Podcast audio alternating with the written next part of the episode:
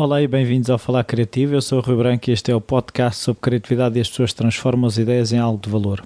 A convidada desta semana é Susana Martins, que além de ser irmã de uma anterior convidada, da Rita Martins, ela é fotógrafa subaquática, também faz fotografia fora d'água, tem uma marca de t-shirts relacionada com mergulho e isto são tudo coisas que ela faz depois de sair do seu emprego, que é ser analista. Até já.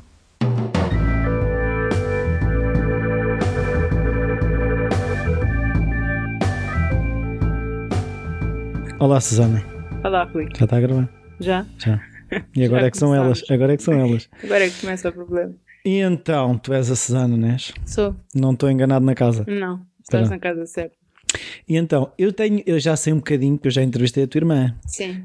mas como é que era a, a criatividade estava presente na tua infância como? Havia hábitos culturais, familiares engenhocas, esse tipo de coisas? Hábitos culturais tínhamos alguns. O meu avô, sobretudo, puxava muito por nós. Eh, Pelas orelhas? pelas orelhas também, quando era preciso. Engenhocas sempre houve algumas, nós sempre fomos, eh, os meus pais sempre nos ensinaram que tudo o que nós nos propomos fazer nós somos capazes de fazer e portanto sempre, sempre puxar um bocadinho pela criatividade e por tudo, tudo o que sejam trabalhos manuais, tudo o que sejam trabalhos a que nos propomos fazer. eh, portanto, sempre fomos estimulados para isso. Até e tu, quando perguntavam, ó Susana, o que é que queres ser quando fores grande? O que é que tu respondias? O que é que eu respondia? Bom, eu nu- nunca soube muito bem aquilo que queria ser.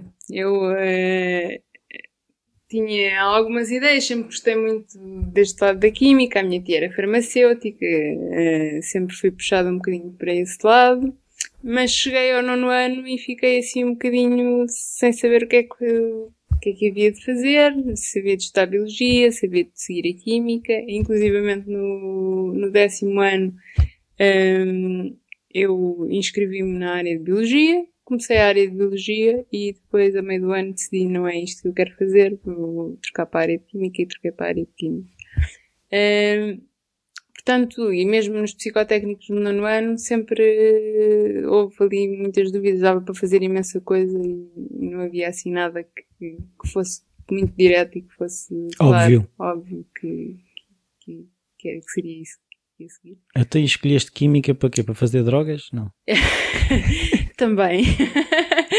Não, eu escolhi a Química porque foi um bocadinho por arrasta da, da farmácia. Portanto, a minha primeira opção para entrar na faculdade foi a farmácia. Eh, que não, nunca consegui entrar no, no curso, no, curso de, no curso de farmácia e acabei por, por seguir a Química por ser um, um ramo mais ou menos semelhante. E, portanto, Mas a química para quê? O que é que tu querias fazer com a química? Eu gostava daquela coisa de trabalhar nos laboratórios, aquilo que nós Vestir temos nos filmes, branca. os vestir a bata branca, aqueles fumos a saírem dos copos, aquelas coisas que nós, que nós imaginamos e portanto achei que era uma área que era engra- engraçado explorar.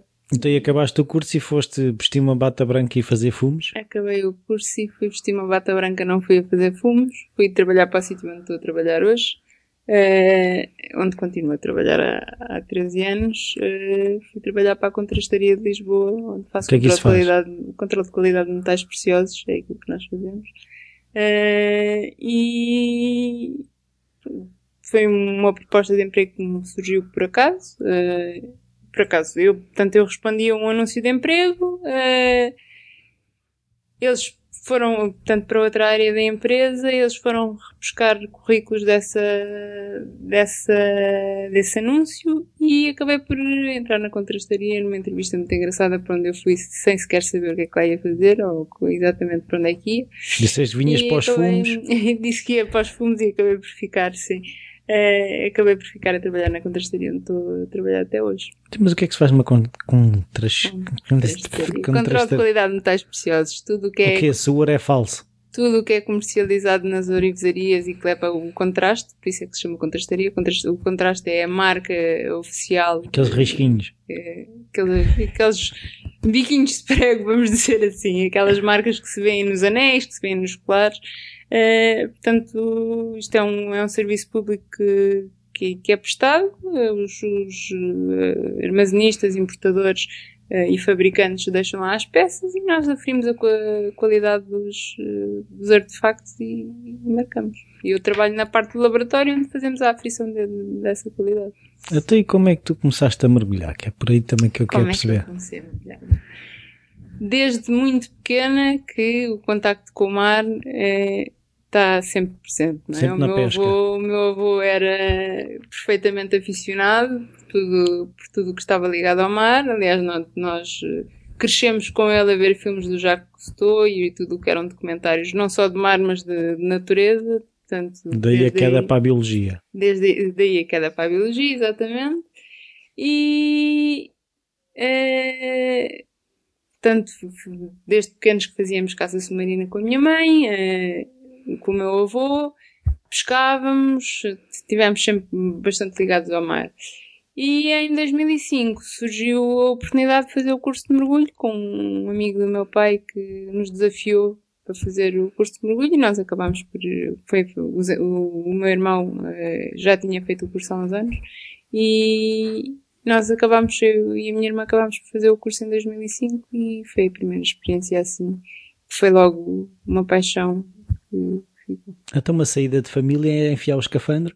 Uma saída de família. Agora já não, porque a minha irmã deixou de, deixou de mergulhar. É, tem o curso de mergulho e pode mergulhar quando quer, mas vira-se para outra vertente. Agora é fã de cavalos e, portanto, está lá no Alentejo, no meio dos cavalos. Mas eu e o meu irmão mergulhamos bastante frequentemente juntos. Portanto, pode-se dizer que é uma saída de família, sim. Então, e quando é que tu percebeste que, epá, uh, tanto peixinho, agora que já não os mato, vou ter que lhe fazer alguma coisa? quando é que tu levaste uma máquina fotográfica lá para baixo? Tudo isto surgiu uh, por acaso, o mergulho surgiu por acaso num, num convite que que nos, fizeram para ir fazer o curso de mergulho e a fotografia surge também por acaso numa viagem em 2009. Eu decidi ir, ir, ir aos Açores para, para conhecer o fundo do mar dos Açores e para conhecer os Açores. É, já conhecia a Ilha Terceira, meu pai trabalhou lá durante imensos anos e nós conhecíamos a Terceira. Uh, acabei por, uh, em 2009, ir ao Faial e por mero acaso, duas semanas antes de me ir embora, decidi ir uh, às compras e encontrei uma máquina fotográfica de uma caixa estanque que estava em promoção e achei que está uma boa oportunidade e comprei a minha primeira máquina fotográfica. E depois, a partir daí, foi explorar a fotografia, foi, foi daí que eu, uh, que eu descobri o bichinho da fotografia e que quis aprender mais da fotografia e foi em 2009 que eu comecei com a fotografia subaquática. Sim, mas os peixes não são propriamente uma coisa que a gente diz, olha, sorri agora. como é, ou seja, como é que tu desenvolveste a tua capacidade de fotografar debaixo d'água? Claro que a câmara também tem a sua influência, tiveste de perceber se calhar como é que a câmara funcionava.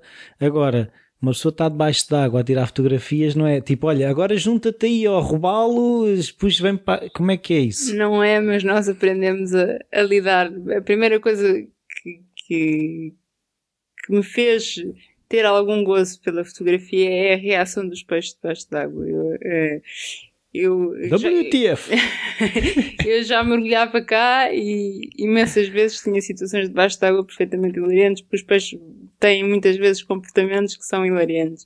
Uh, vêm espreitar, são curiosos uh, e, e, ficam muitas vezes com ares cómicos e eu uh, gostava tanto dessas situações que achei que tinha que as partilhar e portanto a fotografia também surgiu um bocadinho para rasto aí.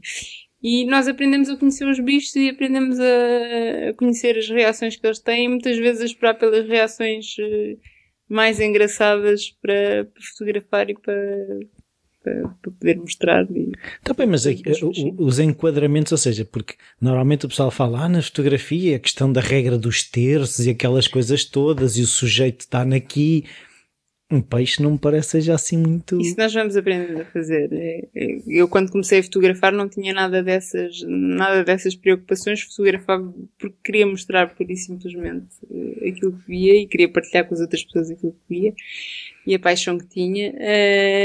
Mas eh, lá, lá está, eu comecei a fazer fotografia subaquática por mero acaso e depois aí descobri o bicho da fotografia e quis explorar mais e quis saber mais de técnicas de fotografia e de explorar mais o equipamento. Aliás, eu, a primeira máquina que eu tive era uma máquina compacta que me durou até há dois anos. Foi, foi com essa máquina que, que eu fotografei, que era uma máquina simples, uma point and shoot, tanto que não tinha. Era uma não Canon tinha... G qualquer coisa, não era? Não, não, era Não? uma Canon, uma Ixus uh, super simples. Ainda, ainda, hoje em dia ainda a tenho. É uma máquina muito pequena que, que, é, que é toda automática, tem, tem pouco de parte manual. E, portanto, eu fotografava por fotografar, por fotografar para mostrar, uh, sem grandes preocupações de enquadramentos. Tinha as preocupações, obviamente, das fotografias terem cor, porque queria mesmo mostrar aquilo que via. Uh, e depois, só em, uh, já em 2010, salvo erro, é que comprei a minha máquina fotográfica, uma Reflex que uso fora d'água, e foi aí que eu quis aprender mais da fotografia, da técnica da fotografia, e sim, comecei-me a preocupar com a regra dos terços, com a exposição, com a luz correta para a fotografia, portanto, isto acaba por ser tudo um bocadinho encadeado, não é? Apareceu o mergulho, depois apareceu a fotografia subaquática e apareceu o querer saber mais de, de fotografia e o evoluir na fotografia. Portanto, não há assim, uh, eu não decidi Não é agora vou fazer, não. Nada, nada disto foi, foi premeditado. Foi, Então, mas como é que é a luz? Eu agora quero perceber como é que é a luz debaixo d'água, ou seja, tem que se usar sempre flash. Eh, Debaixo d'água, o essencial é. Eles não ficam com os olhos ideal- vermelhos? também ficam com os Também olhos ficam. vermelhos também, mas aí já é um bocadinho mais difícil de. de- ou, se corrige na pós-produção, então é, debaixo d'água é um bocado difícil, porque a correção dos olhos vermelhos fora d'água é feita com, com iluminação. E se nós estamos a dar flachadas aos peixes de seguida, eles vão-se embora. Não, não dá. Eu tenho, não um peixe aguenta quantas flechadas? Depende dos peixes. Há uns, há uns que não se mexem, há outros que levam com a primeira flashada e que fogem. Não- Mas isso estuda-se, ou, ou seja, ou é o, o não sei quantas vezes que vais mergulhar, olha um Bostrostlovskis skinnies, não sei o quê, estes, estes fogem, estes ficam, como é que é? Isso nós vamos aprendendo à medida que nos vamos cruzando com as espécies e com, com os peixes. E não há Eh, tipo uma cena, um, um secret handshake entre os fotógrafos, ei, já viste agora não sei quanto, o gajo foge, não sei o quê, se há esse tipo de... Há, há um grupo, se calhar um bocadinho mais restrito em termos de mergulho, porque é- isto foi outra coisa também que, eu, que, que- que surgiu por acaso no mergulho. Dizer, Eu comecei a fazer fotografia subaquática e fotografava aquilo que via, mas quer dizer, não sabia propriamente, sabia que era uma lesma do mar, sabia que era um peixe, sabia que era o genérico, não é? Eh, Mas há genéricos debaixo comecei- Também há genéricos debaixo Voltamos à um farmácia. Peixe é um peixe, um peixe é um peixe. Voltamos à farmácia, exatamente, está tudo ligado. Eh, e cheguei a uma altura que quis saber um bocadinho mais daquilo que estava a fotografar e então entrei pelos tais nomes, pelos palavrões. Pois é que tu quando diz. partilhas fotografias eu vejo Susana Martins, fotógrafa e aquilo é Strostovskolis Krenis e eu, assim... comecei a querer saber um bocadinho mais e a saber os nomes das espécies e a saber, porque os nomes comuns, eh, eh, o que aqui chamam, vou dar um exemplo ridículo, mas o que aqui chamam uma sardinha, se calhar chegamos ao Algarve chamam-lhe um carapau. Eh, portanto, o nome comum tem, tem um bocadinho esta... Não podias pôr peixe? este- Podia, podia, são tudo peixes. É um peixe, ainda até podia não pôr nada, porque toda a gente vê que é um peixe, não é? Eh, mas quis saber um bocadinho mais e quis saber qu- quais eram as espécies e, portanto, acabei por, eh, por estudar um bocadinho eh, essa área também. E, quer dizer, é- isto é uma aprendizagem constante porque se vê sempre coisas diferentes e, e- vamos sempre acrescentando mais, mais espécies ao nosso, ao nosso portfólio. Eh, e aqui acabei por me perder um bocadinho porque Não, era a questão dos nomes dos peixes, era, por isso não estávamos, não estás longe. lá está a biologia, não é? Acabei por, por estudar eh, também eh, biologia indiretamente aqui um bocadinho pe- pela fotografia. Eh, e ah, estava-te a falar do, do grupo um bocadinho mais restrito em termos Dos de que é fotógrafos. os fotógrafos subaquáticos, não é? Eh, temos, temos fotógrafos subaquáticos que não ligam tanto àquilo que estão a fotografar e fazem a fotografia bonita, lá está, como tu dizes, com a composição, com a regra dos terços, com, com a iluminação correta. E depois temos um grupo um bocadinho mais restrito que, além de fotografar, quer saber o que é que fotografa e quer saber um bocadinho mais. E aí sim há essa partilha, não, é propriamente do peixe que teve a reação A ou que teve a reação B, mas eh, daquilo que fotografámos e eh, onde é que se pode encontrar essas espécies, sobretudo uma coisa que eu fotografo muito, eu fotografava quando fazia fotografia macro com a minha máquina mais pequenininha, que eram as das mãos do mar, no brancos, que para muita gente foi, foi a maneira de, de conhecerem essas criaturas, foi através das minhas fotografias, ainda hoje tenho imensos amigos que gozam comigo por causa dos nudibrancos, mas a verdade é que toda a gente sabe o que é um nudibranco. Não é nenhum parente meu. Não, não. Uh, e, e portanto, nesse grupo mais restrito, acabamos por, por fazer uma partilha um bocadinho mais mais específica de, de, dentro dessa área. De género, é bem, agora está a dar rebalos ali não sei onde. os rebalos não tanto, mais os nudibrancos, mais uh, outras espécies. Qual é o problema do rebalo? O rebalo não tem problema nenhum, é ótimo no prato. Mas, é o... ou seja, a tua relação com os fotografados de género, ah, agora vou fotografar este e a seguir vou comê-lo. Uh... Não. Não tenho. Só fotografas os nemos? Hum, nós não temos nemos cá, portanto, ah. fotografo. Tive agora a oportunidade de fotografar os nemos, estive agora no Egito a fotografar nemos, mas e gosto muito de fotografar como qualquer, qualquer outro bicho.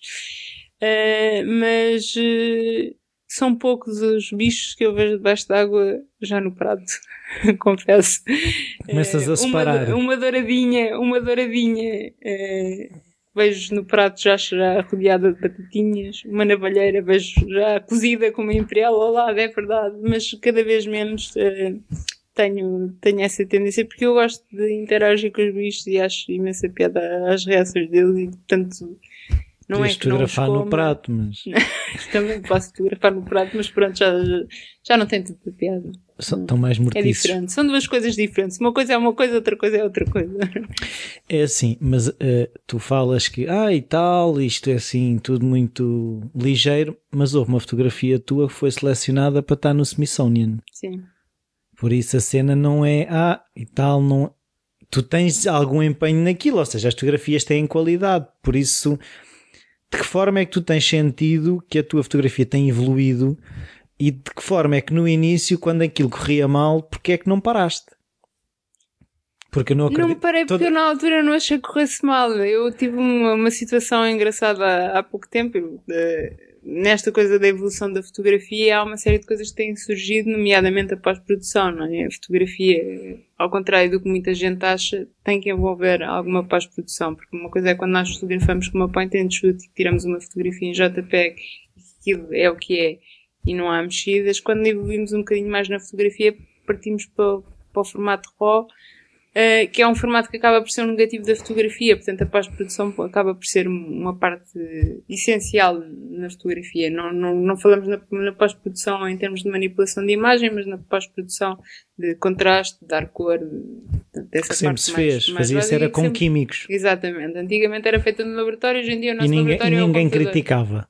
Ninguém criticava e um bom fotógrafo tinha um, um ótimo manipulador de imagens que lhes tratava as fotografias todas e era magnífico. Hoje em dia fala sempre pós-produção e toda a gente tem que olhar. tu mexes nas fotografias. fotografias e Eu mexo nas fotografias, tento manipulá-las o menos possível, ou seja, não, a, não, a não ser num caso ou noutro específico em que tento fazer alguma coisa mais específica com a fotografia, mas uh, tento não apagar partes da fotografia, não acrescentar nada. Acrescentar nunca acrescentei, mas tirar, tirar algum, alguma coisa para. Um posto de alta algum... tensão. Nunca, nunca. Debaixo d'água não usar, portanto.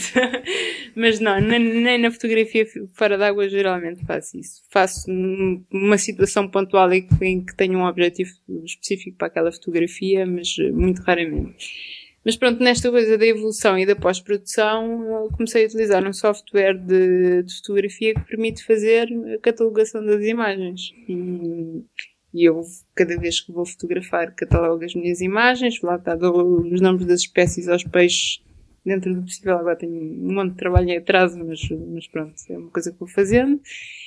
E há pouco tempo fiz o exercício de ir buscar as minhas fotografias antigas e olhar para aquilo e porque obviamente tenho uh, gigas de, de, informação que chega uma altura que preciso de limpar um bocadinho uh, essa informação que tenho e fazer ali uma seleção. Então fui buscar essas imagens antigas e eu olhei para aquilo e comecei a olhar que é para as fotografias e pensei, mas o que é que me passava pela cabeça? Porque, quer dizer... Mas o feedback era positivo? Era, era, era porque eu. Também ninguém, vai lá, também ninguém vai lá fazer diferente, não é? Não, há muita gente que faz diferente, mas o que. Lá está, foi o que me levou um bocadinho a partilhar esta coisa da fotografia subaquática e do mundo subaquático. A maioria das pessoas não tem a noção que as nossas águas têm espécies uh, uh, riquíssimas e coloridas e que não é só no, nos trópicos que existem os peixinhos às cores e as espécies todas às cores.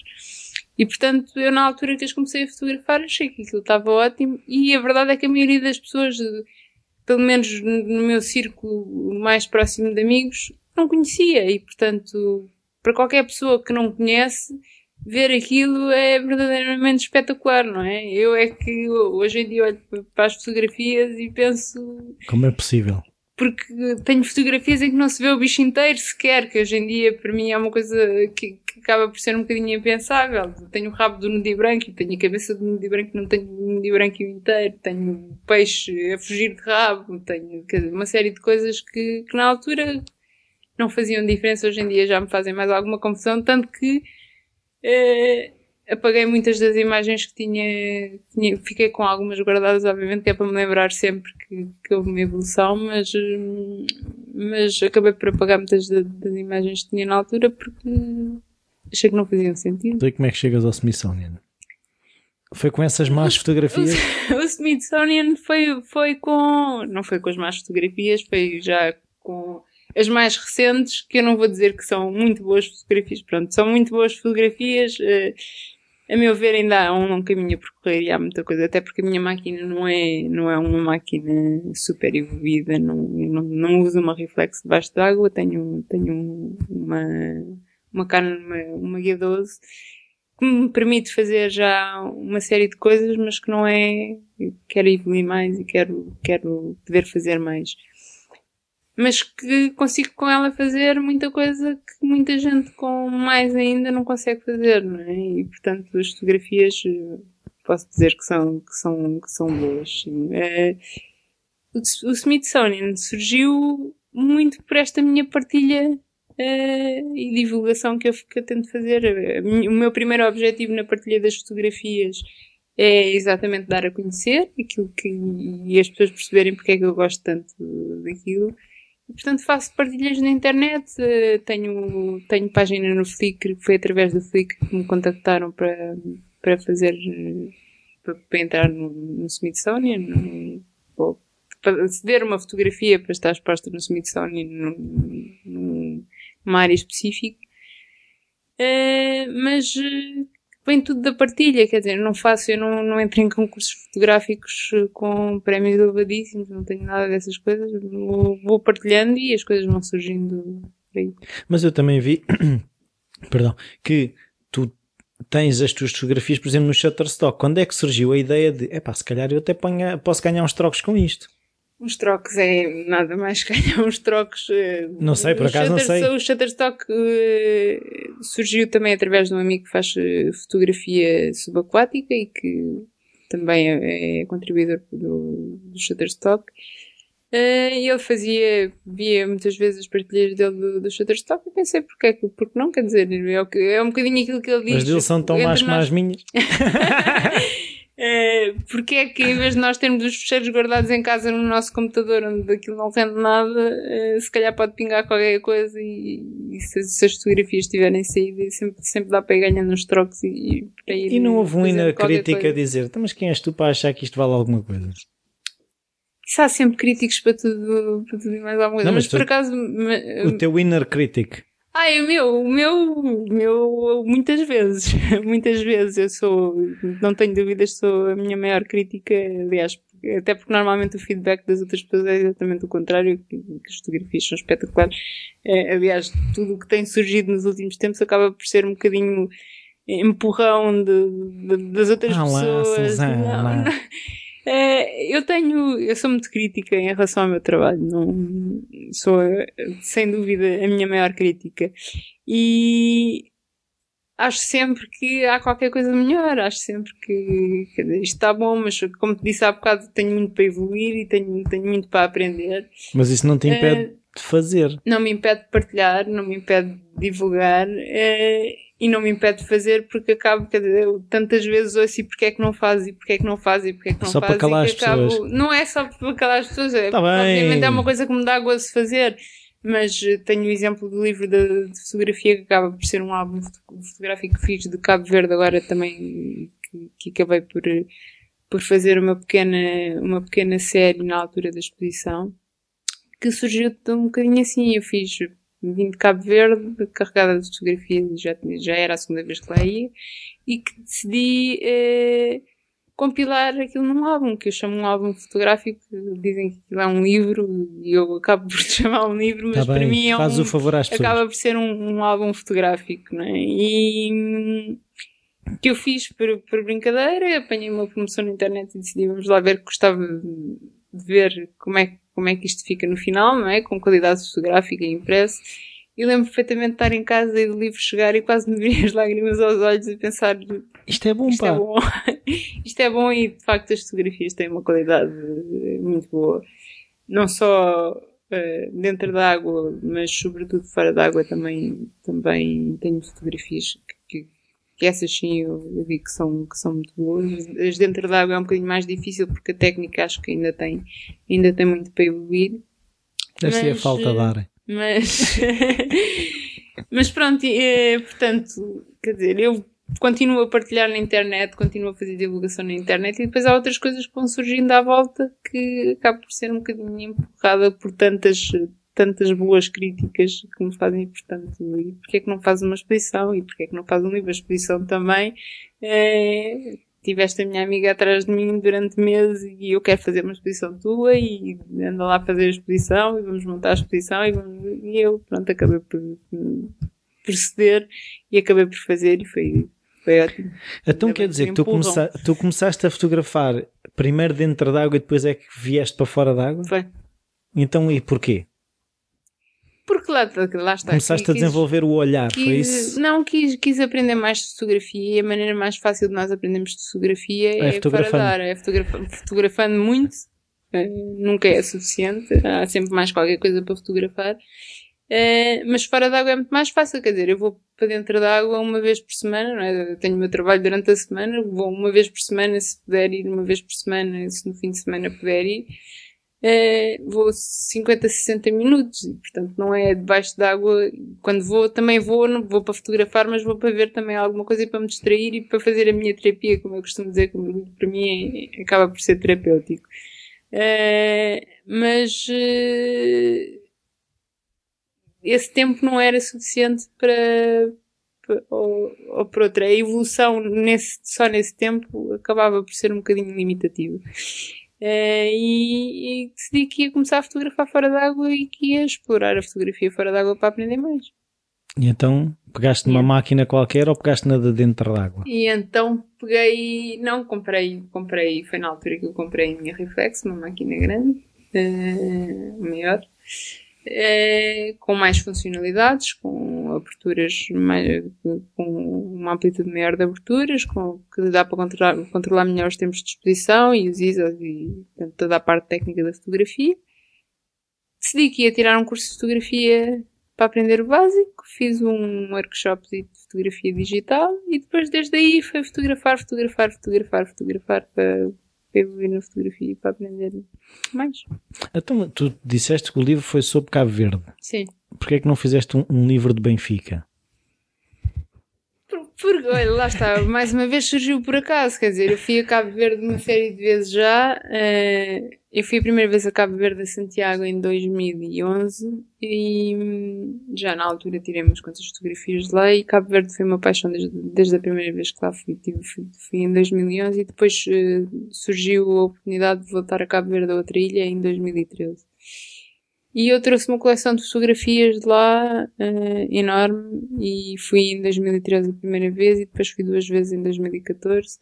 E foi, foi agora no final de 2014 com a coleção de fotografias enorme que tinha que decidi que Isto dava um livro. Vamos experimentar, vamos ver como é que fica. E quero já agora tinha curiosidade para ver como é que elas ficavam impressas e qual, é, qual era o resultado final disso.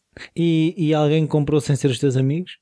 Alguém comprou sem ser os meus amigos. Bom, houve quem comprasse sem ser os meus amigos. Aliás, o livro não é só. Uh, não, foi para a exposição, eu, eu, fiz uma pequena série para a exposição. Uh, tenho à venda em Cabo Verde ainda algum, alguns, alguns, alguns dos livros.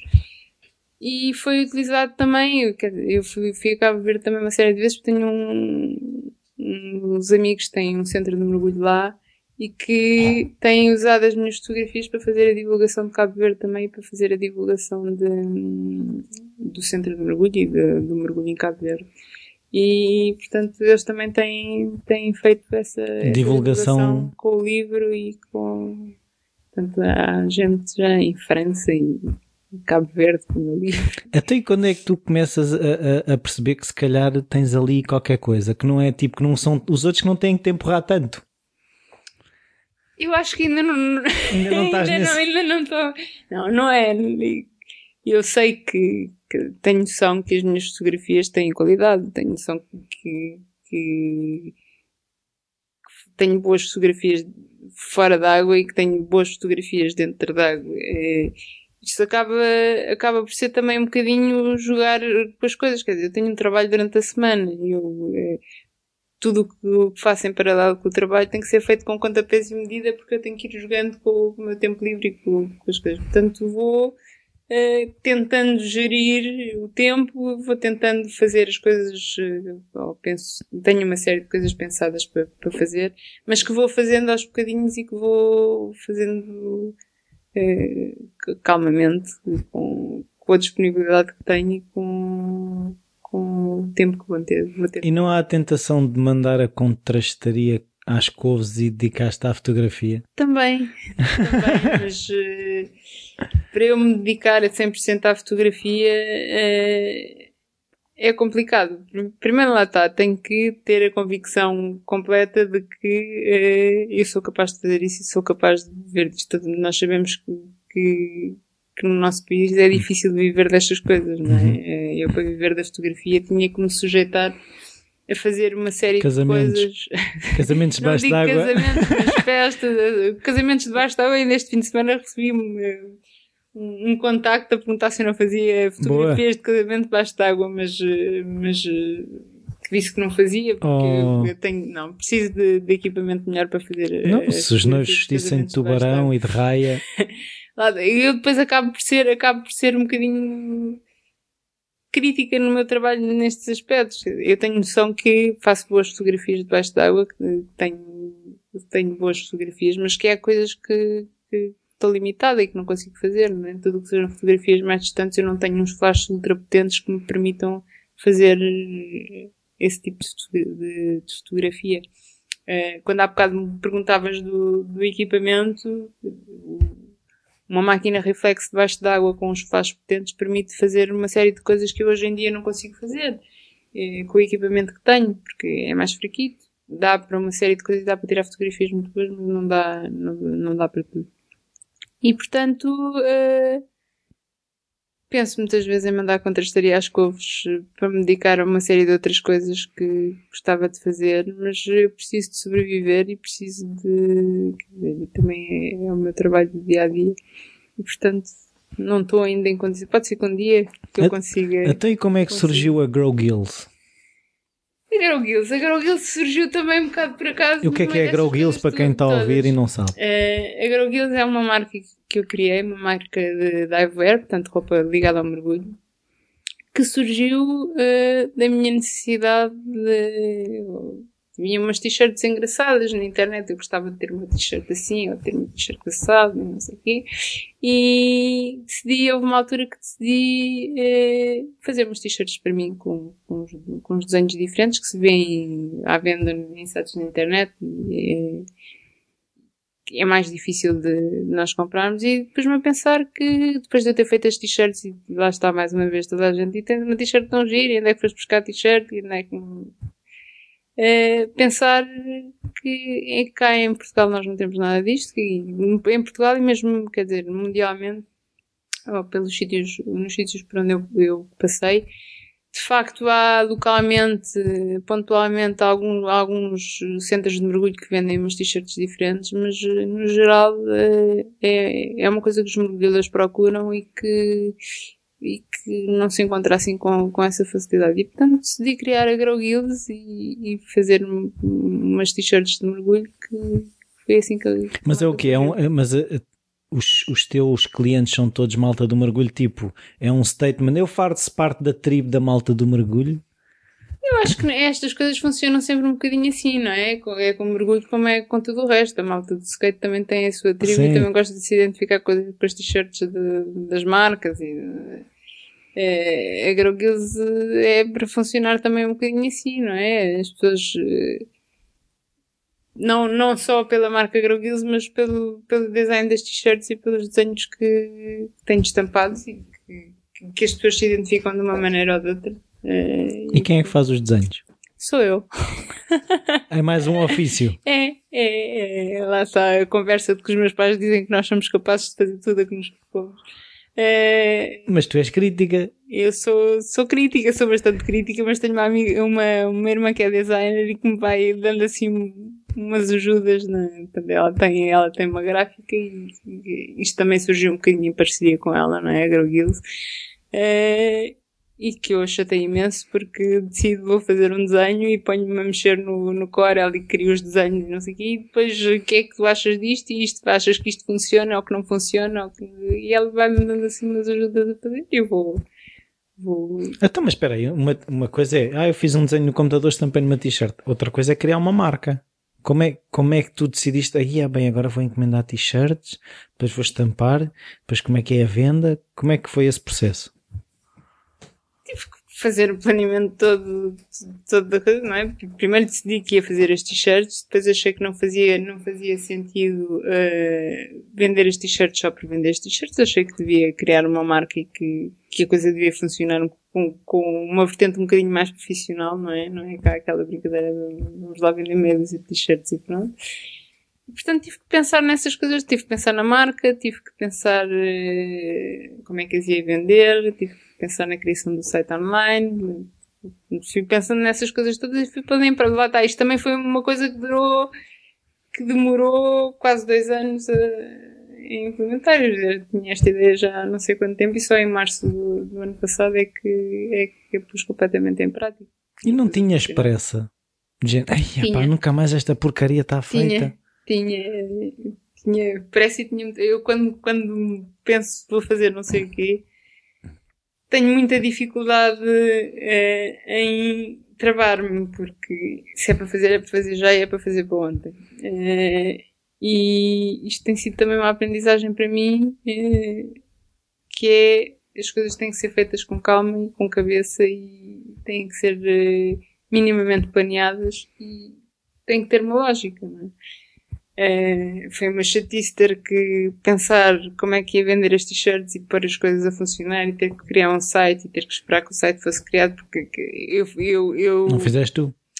Eu também fiz um bocadinho de site, mas uh, foi com, com um amigo que, que é informático e que, que eu andava a fazer o site na, naqueles, naqueles, num site online, no Wix, andava a fazer o site no X e houve um dia que ele me viu a fazer aquilo e me disse, mas porquê é que tu, tu, tu até percebes alguma coisa de informática, porquê é que, porquê é que não fazes tu o site? Eu disse, oh, Ricardo, mas eu não, não tenho, eu, eu sou curiosa e gosto de aprender a fazer as coisas, uh, se, se, for preciso fazer um site na internet também vou pesquisar. Hoje em dia tudo se descobre, não é? No claro. YouTube, na internet, faz umas pesquisas. Como uma vez me disseram, há sempre um brasileiro que já fez o. Ah, ah fez qualquer coisa, é verdade. É, e, e pensei, hum, eu não tenho, não tenho background para, para fazer isto, mas eh, ele disse que me dava uma ajuda, então vamos fazer. E ensinou-me uh, a mexer num programa para, para construir o site e que tem que é mais ou menos simples de utilizar e sempre com o apoio dele, obviamente, e sempre com, com, com, ele como, como informático a, a, pôr as coisas a funcionar melhor e com um aspecto mais, mais profissional. Também fiz o, também fiz o site. Isto também foi um processo que levou não sei quanto tempo e que foi uma chatice que nunca mais era, nunca mais era. Depois foi o processo da criação do logotipo, também fui eu que, criei e que andei não sei quanto tempo e havia outro, um, um amigo meu que, que, que, acompanhou mais ou menos o processo também me dizia tens de ter calma, porque isso não pode ser assim uma coisa feita em cima do joelho, porque tem que fazer sentido e experimentei, experimentei, experimentei e pensava, não quer saber, isto vai, vai, vai como assim, for. vai como for. Mas depois tive que me travar um bocadinho e perceber que, quer dizer, se é para ser uma marca, isso é para ser uma coisa minimamente, com um aspecto minimamente profissional, não é? Não pode ser assim, meio bola e força, a coisa tem que fazer algum sentido. Até como é que estão a correr as vendas? Vão correndo bem, vão correndo bem, não, isto, mais uma vez é, é outra coisa que eu vou fazendo em paralelo com o meu trabalho, não é? E portanto, quero que a coisa tenha sucesso, quero que a coisa funcione bem, mas também quero uh, fazer as coisas com calma e, portanto, o ano passado comecei, comecei com o site online, comecei com, pus algumas coisas à venda à consignação num centro de mergulho, este ano já tenho mais centros de mergulho a vender uh, algumas t-shirts, tenho as t-shirts à venda em Cabo Verde também e, e tenho o site online que vai mexendo alguma coisa e, portanto as coisas vão correndo bem dentro daquilo que é, que é expectável, não é? Eu não estou 100% dedicada àquilo, ainda agora tu chegaste e eu estava ali de volta dos mails a, a mandar mails para, para fazer a promoção, porque eu faço tudo. e portanto a coisa tem que ir mexendo devagarinho. Então que... tens que ir aos correios, tens que embalar a t-shirt, como é que isso. Como é que tu encaixas isso? do embalar o t-shirt eu tenho, tenho alguma sorte porque como eu te disse isto é feito em parceria com a minha irmã que tem, que tem uma Coitadinha gráfica da Rita. e que é, não é coitadinha porque eu pago-lhe para isso, não é? Aquilo que nós, que nós acordámos e que ficou combinado é as t-shirts têm um preço com uh, já essa, essa parte incluída. das encomendas caem, as encomendas, trato da parte toda burocrática e da, dos pagamentos e dessas coisas e ela calha a encomenda e ela tem que, que produzir despachar. e despachar a encomenda despachar encomenda. E tu tens estoque ou é à medida que vai, que vai surgindo? Tenho as duas vertentes. Tenho... Como assim? Já percebeste que há umas que saem mais, outras que saem menos? Hum, tenho estoques, obviamente, para as t-shirts que estão à venda no, nos centros de mergulho, não é? E, mas, eh, sobretudo, trabalho com produção à medida que, que as coisas vão, vão saindo, pelo menos nesta fase, não é? é quando, quando a coisa, se a coisa começar a funcionar, que espero que sim, não é? É a 100% e eu tiver de facto muito mais tempo para dedicar isto e, e, as vendas começarem a força, até porque isto é uma coisa muito recente, não é? E, e os clientes têm que ir criando e isto é, é uma estrutura que leva tempo a criar e que leva tempo a funcionar a 100%. Espero nessa altura ter stocks para, para criar, mas tenho, tenho, obviamente, tenho stocks das t-shirts, tenho stocks das estampagens, tenho stocks de, só não está, é só para dizer que não está produzido a peça final e que não tenho 100 camisolas de cada, ou que não tenho os estoques estão, acabam por estar lá. Até tu não andas a pensar, ou seja, se faz parte do teu dia a dia, pensar, epá, como é que isto se torna grande? Faz, faz. Eh, eu, eh, eu tenho, sobretudo, eh, nos últimos tempos, tenho aquilo que estavas a dizer, que nós vamos procurando formas alternativas de, ganhar dinheiro. Obviamente que, que, eu, que eu, quando criei, foi as coisas têm surgido todas por acaso e, e acabei por, por, criar a marca por acaso uh, e tenho vindo a desenvolver uh, a marca lentamente. Obviamente que eu muitas vezes penso que isto é uma coisa que podia ser uma coisa a sério, não é? Mas tenho imenso a aprender na área. Eu comecei, eu criei uma marca, não sabia nada de criar uma marca, não, sei, não sabia nada de vendas, não sabia nada da parte de produção, eu não sabia nada da, da, da, da expedição. Da, da, expedição e da gestão da internet. Até a expedição, não é? Uma pessoa pensando, aos correios metiam nos correios e está a andar, não, mas depois há o CTT Expresso, há o CTT não sei o quê, o CTT há o registro. mais, há o registro, depois há os, os uh, uh, os distribuidores, há uma, uma série de coisas que, que têm que ser pensadas. Portanto, as coisas têm que ir crescendo, eh, pelo menos nesta fase devagarinho, tenho que perceber exatamente como é que as coisas funcionam e, e vamos evoluindo aos bocadinhos. Eu, eh, nos últimos tempos, ainda ontem fui assistir um workshop de, da, da parte de gestão, porque tenho, tenho ainda muito a aprender e tenho que ir percebendo como é que as coisas funcionam e prefiro que que as coisas vão devagarinho e que, vão crescendo com algum sentido que me lançar assim de cabeça e andar a fazer borrada atrás de borrada. E não tens necessidade de ir criando tipo objetivos tipo, ah não, em dezembro de 2000 e não sei quê, a cena já vai estar neste ponto, em setembro de 2000 e não sei quê. Vou criando alguns objetivos eh, comedidos. É, obviamente que eu gostava de chegar ao final deste ano e, e a coisa já estar a funcionar, é, vamos dizer, a 75% e ter, ter já uns clientes maiores e ter, ter alguma coisa com, com mais significado mas também sei que o meu tempo, quer dizer, entre a fotografia, a Grow Guilds, eh, o meu trabalho e as outras coisas que eu vou inventando para fazer que eu não consigo estar aqui até preciso ter a cabeça sempre feita e ter coisas para fazer, também tenho que ter noção que eu não estou a investir nisto a 100% e portanto que as coisas vão levar algum tempo a crescer, vão levar algum tempo a chegar a esses objetivos. Mas tu tens objetivos, ou seja, tu para este ano tens objetivos? Eu para este ano tenho, tenho, tenho o objetivo disto crescer um bocadinho mais significativamente e ter. Mas é concreto, é, aquilo, é isso que eu quero perceber. Ou seja, se tu quando estabeleces objetivos não. é mais ou menos. Se queres que eu te diga, quero Vou vender 50 500 mil ou quero 500 mil, não, não tenho, não tenho, não tenho esses objetivos uh, tão específicos. Quero, quero que a coisa faça sentido, não é? Tenho que ter vendas que justifiquem o, o investimento que tive mas, eh, mas não tenho objetivos tipo, que se calhar é uma falha, não sei. É... Não, é porque aquilo que eu estava a pensar é quando tu sabes para onde, para onde é que vais, consegues ver se estás atrás ou se estás à frente, ou, Sim. é? Eu, eu, este primeiro ano, o objetivo que eu tinha era cobrir o investimento que tinha feito inicial e que, que consegui atingir. É? Agora, neste momento, já tenho mais investimento feito, já tenho tenho... T-shirts com luz e...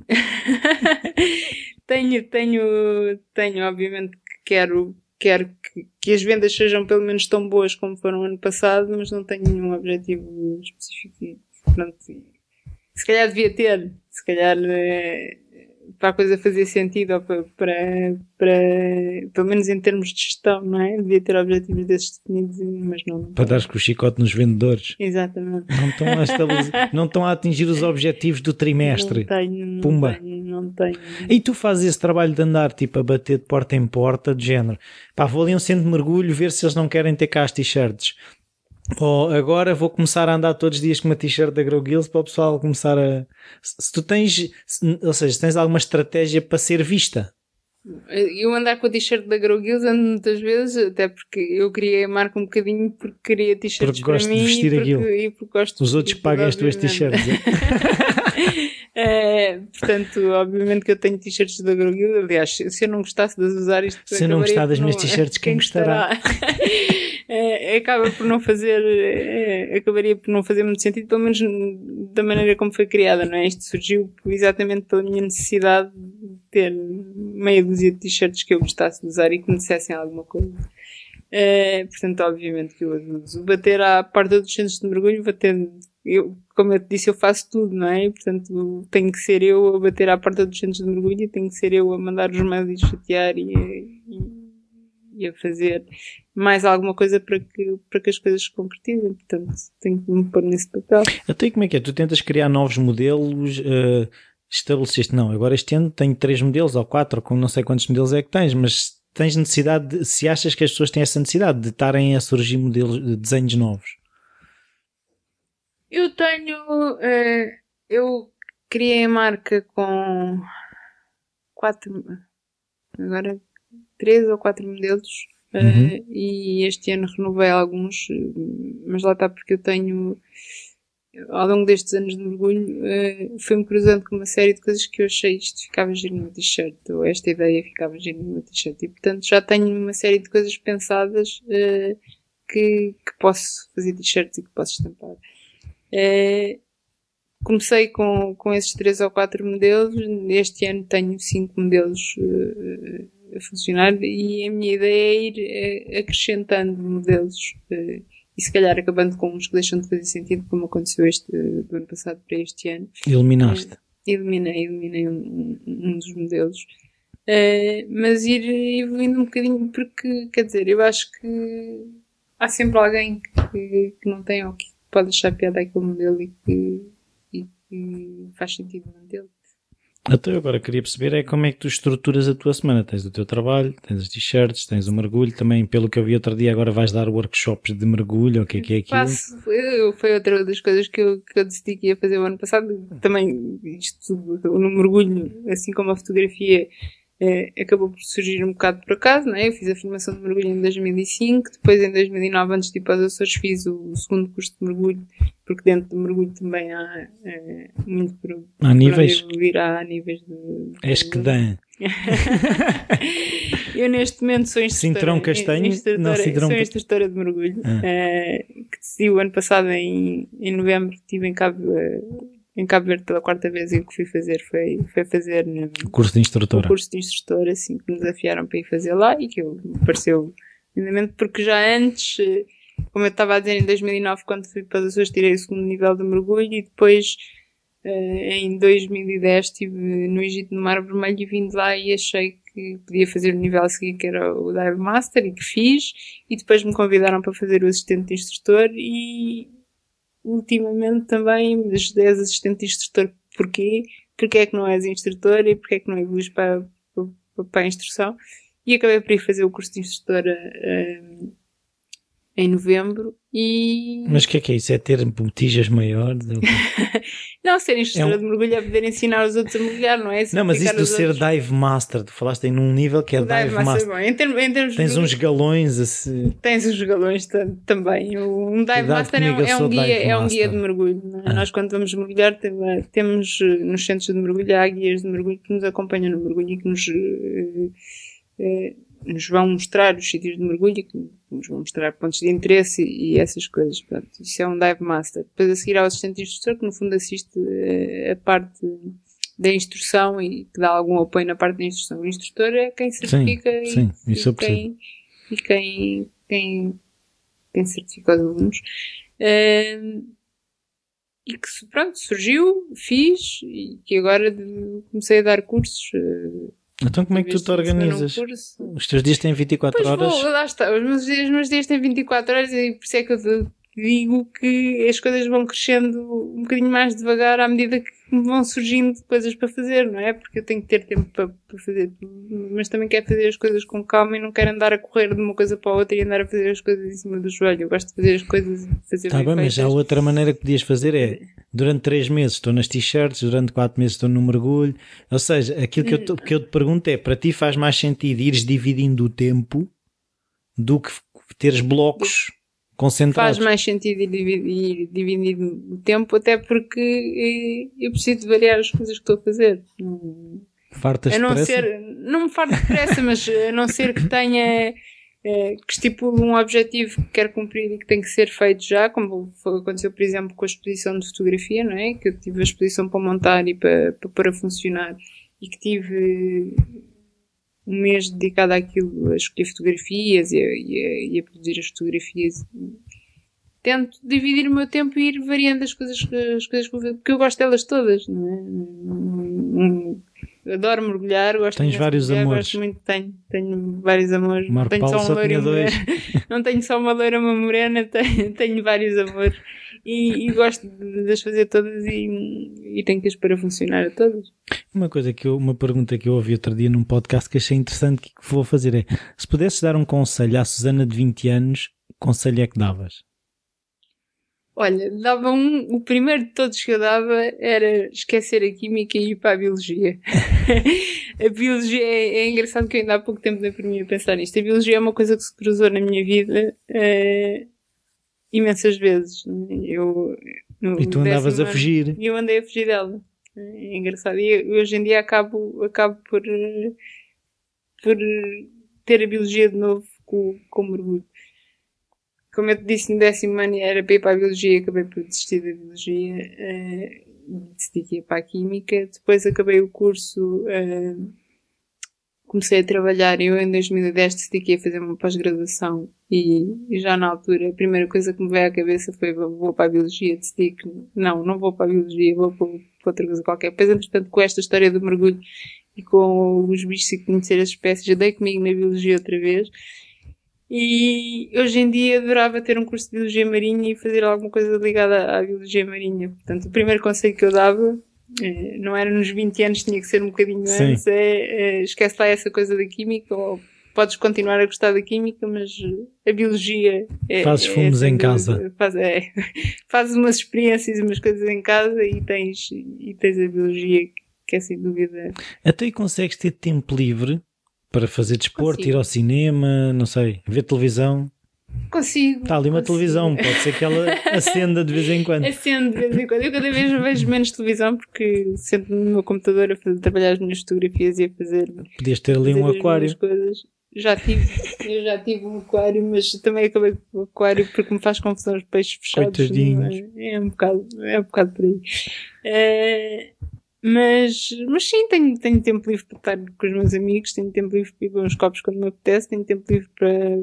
Porque lá está, se calhar um bocadinho por isso que tu estavas a dizer do, eh, de não ter os objetivos tão, tão estipulados e tão rígidos, não é? Eu vou fazendo as coisas à medida que não, não vou dizer que me me vai apetecendo, mas vou hoje, hoje decidi que vou dedicar mais t-shirts e que vou fazer coisas para as t-shirts. Amanhã vou para a fotografia, se calhar depois da manhã penso hoje não, não vou fazer nada e vou gozar o meu tempo como apetece.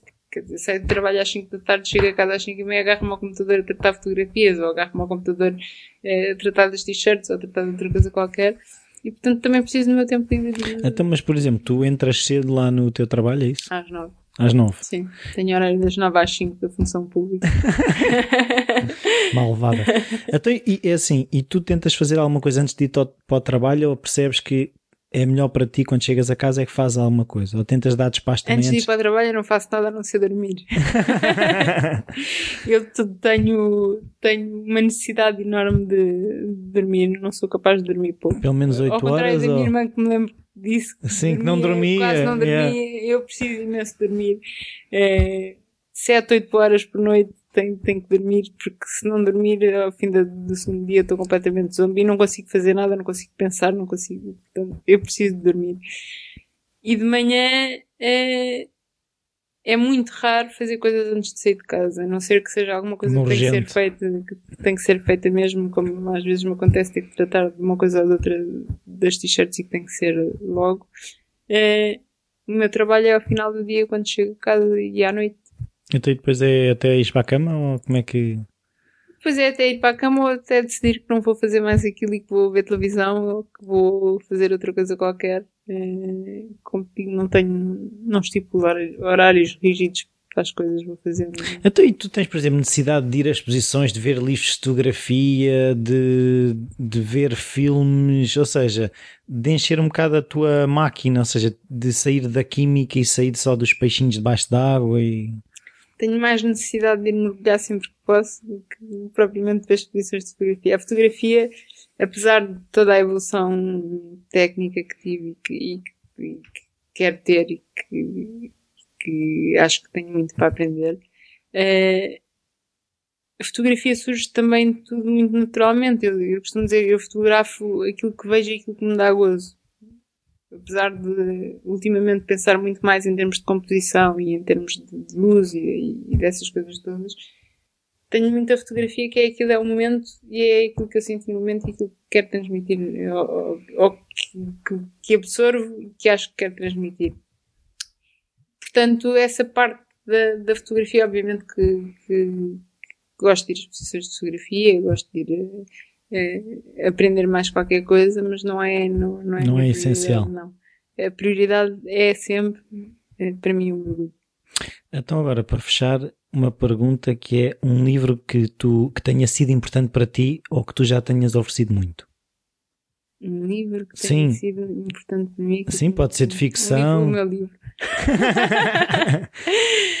É, um livro que tenha sido. Não sei se costumas ler, por acaso. Cada vez leio menos. Infelizmente, cada vez leio menos. Não- Sou, sou, sou fã de livros policiais, sobretudo. Eh, Agora, assim, um livro que me tenha marcado. Não estou. Não estou assim a ver. não. Não, Não. nada. E livros é uma coisa que eu não costumo oferecer porque eu, eu também uh, gosto t-shirts da Grow Gills. t-shirts da Grow Gills. Eu, eu acho que os livros é uma coisa bastante pessoal, não é? O oferecer livros é, é, ou nós conhecemos muito bem o gosto da outra pessoa, ou, ou então. Não, também pode ser, olha, isto foi do caraças para mim, eu quero passar este do caraças para ti. Mas o que é do caraças para mim pode não ser do caraças para claro, outra pessoa, não é? Claro. E, aliás, eu tenho livros que me, que me, ofereceram que eu até hoje não consegui ler, porque. Mas ficam muito bem a calçar o sofá. leio meia dúzia de páginas e, e ficam postos de lado, de lado porque eu acho que que os livros são, são, são uma coisa muito pessoal e que são. Cada um tem, tem o seu gosto. Está bem, muito obrigado, Susana. Não, Foi um prazer. Até a próxima. Já, já, já, já uh, isto não, não doeu assim tanto? Não, não. não. não. E estavas a dizer que não ias dizer nada? É, disse imensas coisas. Eu pelo menos ouvi. E está gravado. está gravado. Então vá, tchau. tchau.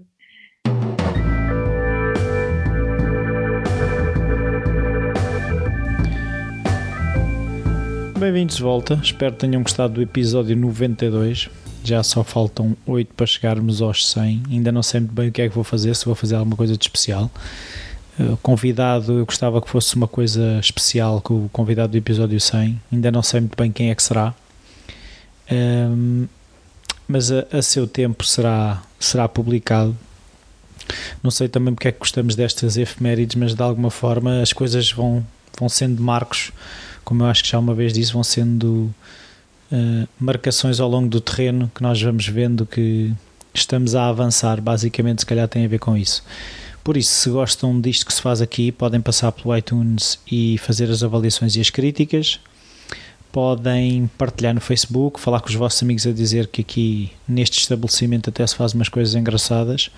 Podem sempre enviar uh, sugestões uh, para o e-mail rui.falacreativo.com.